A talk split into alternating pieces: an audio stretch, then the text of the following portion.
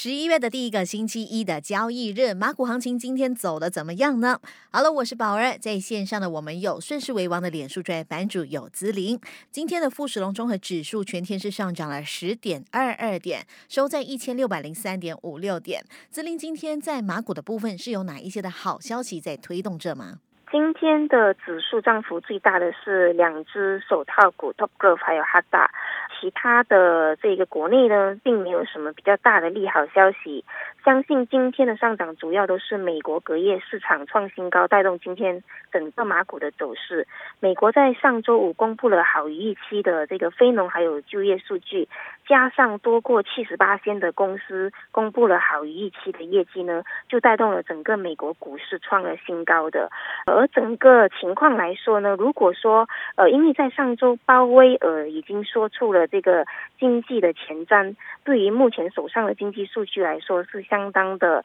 认为平稳的，接下来可能停止加息，而在这方面呢，也就带动了银行股了。因为如果说停止加息的话呢，对于本地的银行股整体来说，呃，也算是有一个短期的这个喘息的空间的。而上周我们也看到银行股也开始反弹了，K L C 指数由十月十一号开始呢，一直反弹，到了现在今天来到了。一千六百点点到一六一零的这个走势图上的阻力了，也是这个均线一百的这个压到了这个阻力的地方的，呃，所以我个人认为呢，在这一个一六零零到一六一零呢，相信是需要横摆一段时间，呃，如果能够突破一六一五到一六二零，才会有再来的这个第三波的，所以在短期内呢，这个千六点到一六一零的阻力呢，呃，是不容忽视的。今天有一个数据是显示，我国在九月出口呢是出现了三年来的最大跌幅。九月的出口是按年下跌了百分之六点八，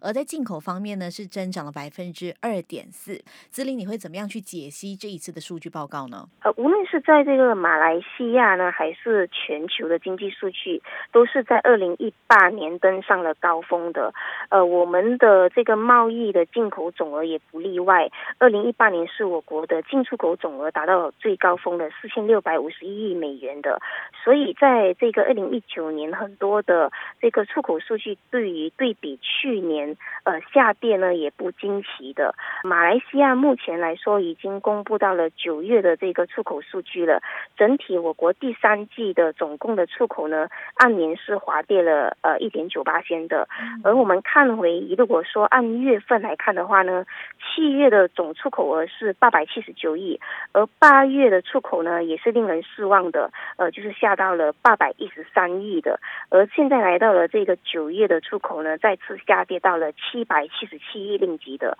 呃，所以整体来看呢，连续的这几个月的下跌呢，对比二零一八年，我相信很多的所有的这些负面呢，早已经是反映在了呃我们的这个股市，而市场也已经提早就是预计二零一九年整体的这个整个的这个出口总额都会比二零一八年。低的，但是呢，对比二零一七年呢，相信整体的二零一八年还是有所增长的。因此呢，我认为比较重要的反而是在接下来的二零二零年的前瞻性的数据会比较重要的，因为基本上这些下跌数据呢，已经反映在了我们的股市了。那在最后，志玲有哪一些要给股民们推荐的股项吗？至于股项方面呢，近期我们看到很多的股项都涨了相当大的幅度，而这个一直都说到 FBN Small Cap 的这个指数呢，也已经不知不觉来。到了十三千八百七的前期高点阻力的，而之前涨了很多的个股，像是乌斯玛大样，克瑞米也开始进入调整或者横摆了。如果说这个时候要进股项的话，我个人认为风险会比较大的，